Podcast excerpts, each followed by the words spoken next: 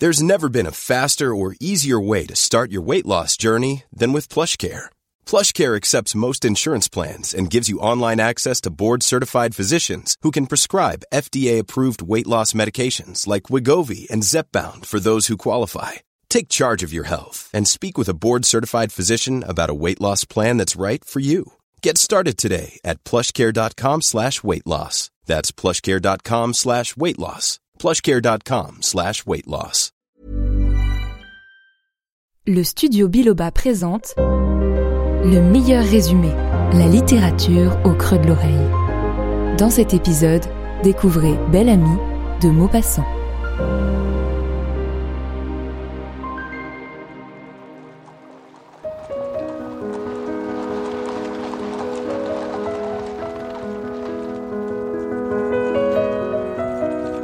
Le mois de juin se termine et à Paris la chaleur est étouffante. Georges Duroy quitte le restaurant dans lequel il a dîné seul. Voilà six mois qu'il est arrivé dans la capitale après son service de sous-officier dans un régiment de hussards. Il espérait trouver la fortune, il n'a réussi qu'à dégoter un emploi dans les bureaux de chemin de fer du Nord. Autant vous dire qu'une fois le loyer de sa chambre miteuse payé, il ne lui reste plus grand-chose. En déambulant ainsi dans la ville, assoiffé et sans le sou, il rêve de faire une rencontre amoureuse. Comment se présentera-t-elle? Il n'en sait rien, mais il l'attend depuis trois mois et non sans impatience. Évidemment, du roi étant un bel homme à l'allure galante, il a déjà volé par-ci par-là un peu d'amour, mais il espère toujours plus et mieux. Accosté à l'angle des rues par des rôdeuses, il n'ose pas les suivre, n'ayant pas de quoi les payer, et se raccrochant à sa soif d'autre chose, d'autres baisers, moins vulgaires. Parvenu place de l'Opéra, il fait une rencontre qu'il n'attendait pas mais qui se révélera décisive. Il reconnaît Charles Forestier, un ancien camarade du régiment des hussards. Heureux de se croiser, ils prennent de leurs nouvelles respectives. Forestier parle de sa santé fragile, il souffre de bronchite chronique depuis l'année de son retour de l'armée, il y a quatre ans déjà, puis il explique qu'il est devenu rédacteur au journal La Vie française.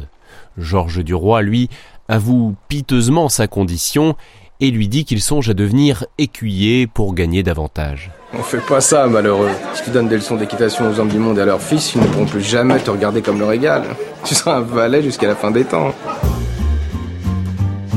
Forestier l'emmène alors dans les locaux du journal La Vie française. Ils y font juste un saut avant d'aller boire un verre. Et tiens, dis donc, pourquoi tu n'essaierais pas le journalisme lui demande alors Forestier. Duroy est embêté, il n'a jamais rien écrit. Son camarade le rassure, au départ il ne serait employé qu'à chercher des renseignements, faire des démarches et des visites. S'il accepte, il le recommandera à son patron, Monsieur Walter. D'ailleurs, il pourra le rencontrer au dîner qu'il donne le lendemain chez lui. Georges Duroy voudrait bien accepter cette généreuse invitation, mais il n'a pas de tenue convenable pour une telle soirée. Forestier lui prête alors de l'argent pour qu'il loue ou achète un habit, puis ils vont finir la soirée aux Folies Bergères.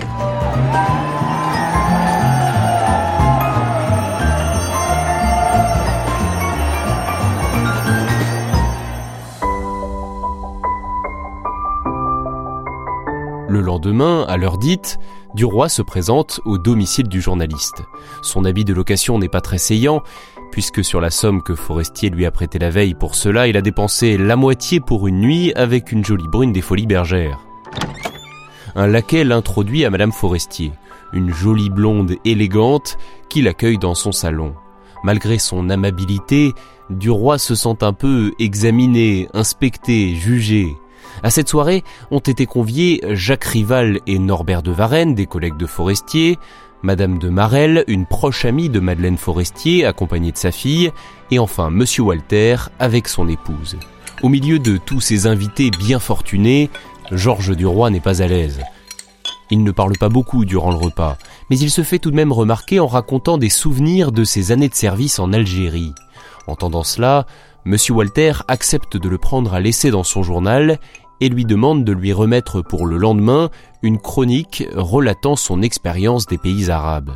Duroy compte bien saisir cette opportunité inespérée et dès cet instant il est beaucoup plus à l'aise, il fait plus ample connaissance avec la charmante Madame de Marelle et parvient même à se faire apprécier de sa fille, la petite Laurine. Après le café, il ne tarde pas à s'en aller, de peur de gâter par quelques mots maladroits cette soirée réussie, cette soirée où il a enfin pu commencer son œuvre de conquête.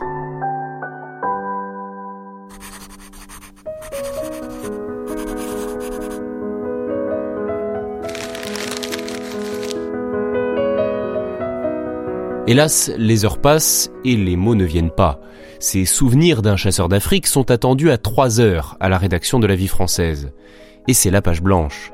Complètement catastrophé, Duroy se rend alors chez Forestier pour lui demander de l'aide. Charles étant sur le point de sortir, il le confie à sa femme, qui a l'habitude de l'aider à écrire ses articles. Elle se prête à l'exercice avec plaisir. Oh, ça va être charmant de collaborer comme ça. Je suis ravi de votre idée. Tenez, asseyez-vous à ma place. Vous allez tenir la plume car on connaît mon écriture au journal. Et nous allons vous écrire ensemble un article qui va beaucoup leur plaire. Pendant cette session de rédaction, il y a entre eux une telle alchimie que du roi ne songe plus à partir. Il lui semble qu'il va rester pour toujours. Il se sent chez lui aux côtés de Madeleine. Pourtant, il y est contraint lorsqu'un autre homme fait irruption dans le bureau, sans avoir été annoncé, le vicomte de Vaudrec, le meilleur et le plus intime des amis du couple forestier.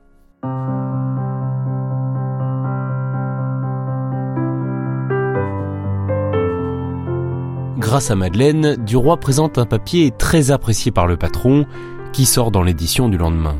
Gagné par la confiance et l'autosatisfaction, il savoure l'effet que produit sa démission au bureau du chemin de fer du Nord. Toutefois, lorsqu'il se trouve livré à lui-même pour rédiger la suite du feuilleton, il bloque à nouveau. Il ne se force pas trop, grisé à l'idée de recommencer à travailler avec Madeleine Forestier. Mais cette fois, Charles est chez lui et lui refuse son aide. Non mais tu te fiches du monde à la fin. Alors tu t'imagines que je vais faire ton métier et que tu n'auras qu'à passer à la caisse au bout du mois? Elle est bonne celle-là honteux, Duroy parvient à pondre la suite, mais elle est si mauvaise que le patron refuse même de la publier. Ayant ainsi prouvé son incompétence, Duroy doit se contenter d'une place de simple reporter. En peu de temps, Duroy devient un remarquable reporter, sûr de ses informations, rusé, rapide, subtil. Malheureusement, ce poste n'est pas bien payé et il se désole toujours de sa misère il prend le parti de faire la cour à Clotilde de Marelle, l'intrigante amie de Forestier au charme tapageur. Du roi parvient à se faire apprécier par sa fille, au naturel réservé, Laurine, et c'est d'ailleurs elle qui le surnomme Belle Amie. Madame de Marelle devient sa maîtresse, il se retrouve au début dans l'appartement misérable de Duroy, puis profitant des longues et fréquentes absences de son mari, elle loue un logement meublé spécialement pour leur rendez-vous et finance la plupart de leurs sorties. Ce qui amuse la jeune femme, ce sont les excursions dans tous les endroits louches où s'amuse le peuple. Je dépense mon argent pour m'offrir quelque chose dont j'ai envie. Même si leurs escapades sont financées par Clotilde de Marelle, Duroy est encore plus pauvre qu'avant. Il vit clairement au-dessus de ses moyens. Il a dépensé largement, sans compter, pendant ses premiers mois de journalisme, avec l'espoir constant de gagner de grosses sommes le lendemain. Si bien qu'il a épuisé toutes ses ressources et tous les moyens de se procurer de l'argent. Il a même emprunté à la caisse des salaires du journal. Résultat, il doit déjà 4 mois de son traitement il est obligé d'avouer sa situation désespérée à sa maîtresse, qui s'en attendrit. Pour ne pas l'humilier, elle l'entretient de manière habile, laissant des pièces dans ses poches à chacune de leurs rencontres. Duroy est d'abord furieux de ce manège, mais n'a pas d'autre alternative que d'utiliser cet argent. Il apaise sa conscience en se disant ⁇ Je lui rendrai le tout un jour, ce n'est en somme que de l'argent prêté ⁇ Un soir, Clotilde insiste pour aller aux Folies Bergères. Là-bas, Rachel, la prostituée préférée de Duroy, ne supporte pas qu'il la snobe. Elle lui fait une scène et la maîtresse comprend tout. C'est avec mon argent que tu l'as payé, n'est-ce pas? Espèce de misérable espèce de cochon Humiliée et en colère, elle le quitte sur le champ.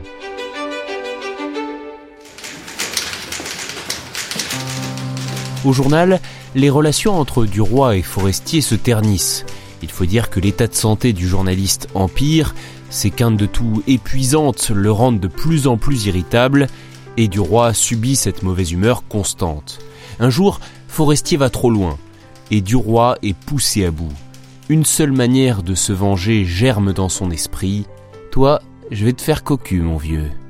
Il s'empresse alors d'aller déclarer son amour à Madeleine Forestier, mais elle calme immédiatement ses ardeurs. Soyons bien clairs. Je ne vois aucun intérêt à devenir votre maîtresse. Rien n'est plus ennuyeux pour moi qu'un jeune homme amoureux. Je sais parfaitement que chez vous, l'amour est un appétit. Il rend les hommes idiots. Nous pouvons être amis, en revanche. De vrais amis. Et je vous donnerai de bons conseils. Madeleine lui donne un premier conseil d'ami. Il doit multiplier les manières de charmer Madame Walter pour entrer dans les bonnes grâces de son époux, le patron du journal. Ce conseil s'avère excellent, le stratagème fonctionne, et du roi monte les échelons au sein de la rédaction.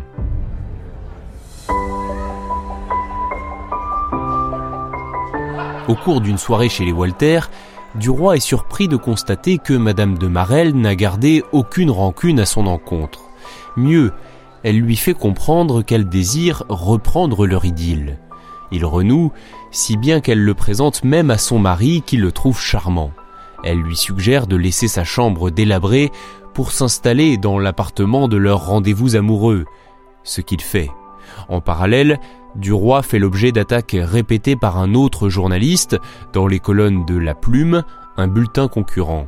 L'affaire s'envenime, il provoque en duel son détracteur, un certain Louis Langremont.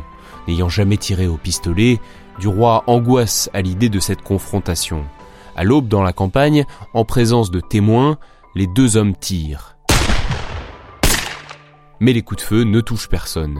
Duroy rentre chez lui, libéré et considéré comme un héros courageux qui a défendu l'honneur du journal.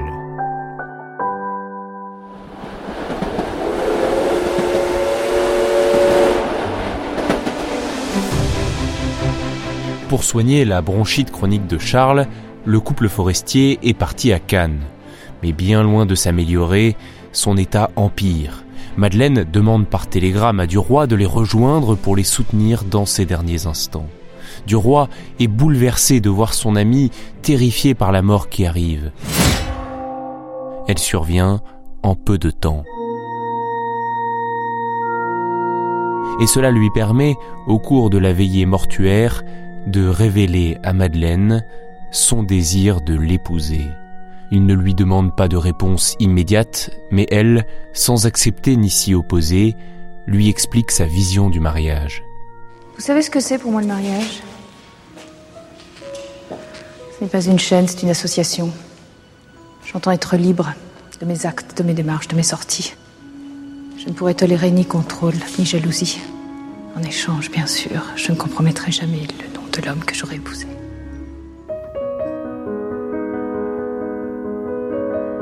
Après un temps de deuil et de réflexion, Madeleine accepte de devenir son épouse. Elle ne semble pas follement amoureuse de lui, elle est plutôt attirée par son ambition et sa séduction, des traits de caractère qu'il partage. C'est d'ailleurs elle qui convainc Georges de changer son nom en Duroy de Cantel pour gagner en prestige. Le mariage est célébré dans l'intimité et les époux vont ensuite rendre visite aux parents de Duroy à Rouen. Bien que ça soit à l'origine une idée de Madeleine, une fois là-bas, elle n'est pas à l'aise en compagnie de ces gens qui sont de simples paysans, un peu rustres. De retour à Paris, Duroy s'installe dans l'appartement des forestiers. En épousant sa veuve, il hérite du logement de son ancien collègue, mais aussi de ses fonctions et de son traitement au journal. Ce n'est pas surprenant, cette situation provoque des railleries au sein de la rédaction. Duroy est souvent appelé forestier, car les tournures de ses phrases ressemblent étrangement à celles du chroniqueur disparu. En effet, Madeleine l'aide aussi à rédiger ses articles. Vous m'avez appelé Forestier. Ah, j'ai l'habitude. Ne le prenez pas mal. Il est aisé de se méprendre. Ces remarques agacent du roi dans un premier temps, puis elles le mettent véritablement en rage. Il se sent comme le second forestier. Absolument tout autour de lui lui rappelle son ami, qui est pourtant mort et enterré. Petit à petit, il retourne cette colère et cette jalousie sur Madeleine. Il est suspicieux de la relation qu'elle a entretenue avec le vicomte de Vaudrec, surtout en apprenant la mort de celui-ci, qui lui lègue toute sa fortune et à elle seule. Sous prétexte de faire taire les rumeurs, il la convainc de lui reverser la moitié. Il insiste aussi pour qu'elle reconnaisse avoir trompé Forestier dans le passé. Comme elle refuse catégoriquement, il reprend sa liaison avec Clotilde de Marelle. Si sa femme se doute de quelque chose, elle n'en laisse rien paraître. Leur mariage de toute façon prend des airs de simple collaboration professionnelle. Ensemble, ils organisent notamment une campagne de presse en faveur du nouveau cabinet ministériel.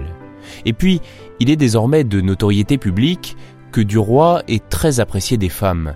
Elles font tout pour être agréables à celui qu'elles surnomment à leur tour Belle Amie.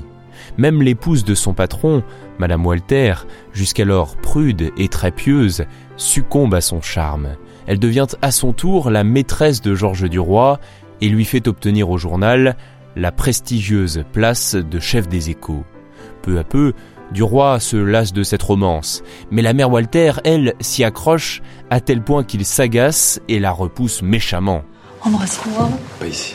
Mais alors quand Où Tu ne réponds pas à mes télégrammes, je deviens folle Je suis débordé, je te ferai signe. Elle est désespérée, effondrée. Pour le garder, elle lui révèle un délit d'initié orchestré par son mari et Laroche Mathieu, le ministre des Affaires étrangères. La France va coloniser le Maroc sous peu. Duroy a été berné par le ministre qui lui a certifié le contraire, alors que son patron, lui, savait toute l'affaire. Ayant acheté auparavant une grande partie de la dette du Maroc, il devient immensément riche. Duroy, dont l'ambition est sans borne, se met à convoiter cette nouvelle fortune considérable. Et pour l'obtenir, il y a sa très jeune fille, Suzanne, qui est belle comme une poupée de porcelaine, ce sont ses mots. Il se dit, si j'avais été vraiment fort, c'est celle-là que j'aurais épousée. C'était possible Comment n'y ai-je pas songé? Comment me suis-je laissé aller à prendre l'autre? Et cette envie amère corrompt peu à peu toutes ses joies, rend odieuse son existence. Voilà bien la vraie nature de Bellamy, un insatisfait chronique, qui, à chaque amélioration de sa situation, désire accéder à un confort plus grand, à une passion plus forte. Il veut épouser Suzanne Walter coûte que coûte. Il s'assure qu'elle n'accepte la demande d'aucun autre prétendant et trouve le moyen de se défaire de son mariage civil avec Madeleine en la compromettant dans un flagrant délit d'adultère avec le ministre. Ouvrez Ouvrez cette porte ou nous l'enfonçons Qui est là? Police Madame Madeleine du roi de Cantel, épouse de Monsieur Georges du roi de Cantel Oui. Madame du roi de Cantel, je vous trouve ici dans un appartement qui n'est pas le vôtre, avec Monsieur François Laroche. Admettez-vous que cet homme est votre amant Je l'admets. Madame, je vous prends en flagrant délit d'adultère. Avez-vous quelque chose à dire? Non. Fraîchement divorcé, Duroy s'enfuit de nuit avec Suzanne. Il compromet ainsi sa réputation pour forcer Walter à accepter leur mariage. Le stratagème fonctionne au grand désespoir de la mère Walter, encore éperdument amoureuse de son futur gendre.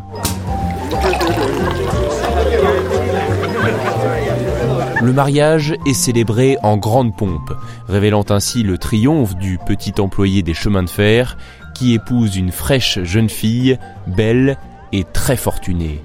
Mais on ne se refait pas. Belle amie, à peine sorti de l'église, rêve déjà de devenir député. Et il rêve aussi de retourner dans les bras de Madame de Marelle, cette maîtresse qu'il est incapable d'oublier.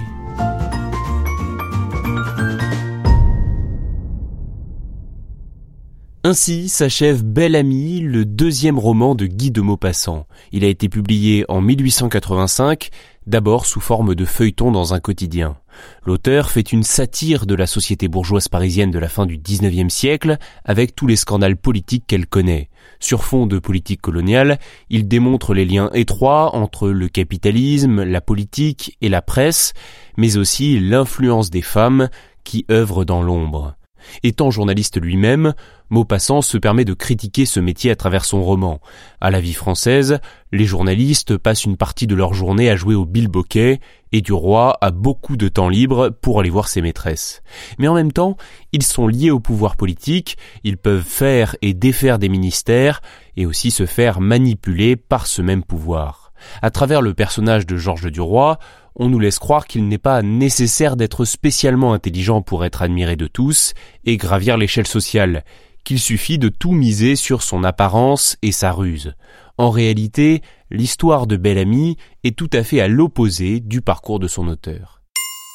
Voilà pour cet épisode. S'il vous a intéressé, n'hésitez pas à le partager, à laisser un j'aime, 5 étoiles et un bon commentaire, ça fait toujours plaisir. Et puis enfin, comme d'habitude, je vous rappelle que nous vous avons livré le meilleur résumé possible de cette œuvre, mais le mieux reste de la lire par vous-même. Vous pouvez aussi regarder l'une des adaptations dont vous avez entendu quelques courts extraits dans cet épisode, notamment celle à la télévision de Philippe Tribois en 2005, ou encore le film sorti au cinéma en 2012 avec Robert Pattinson dans le rôle de Georges Duroy. En tout cas, merci de votre écoute et à très bientôt. Cet épisode a été coécrit par Candice de Gatine et Gabriel Massé. Il vous a été présenté par Gabriel Massé. C'est une production du Studio Biloba. Plus de podcasts à découvrir sur studiobiloba.fr.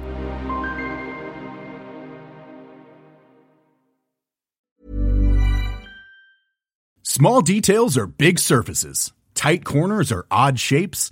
Flat, rounded, textured, or tall.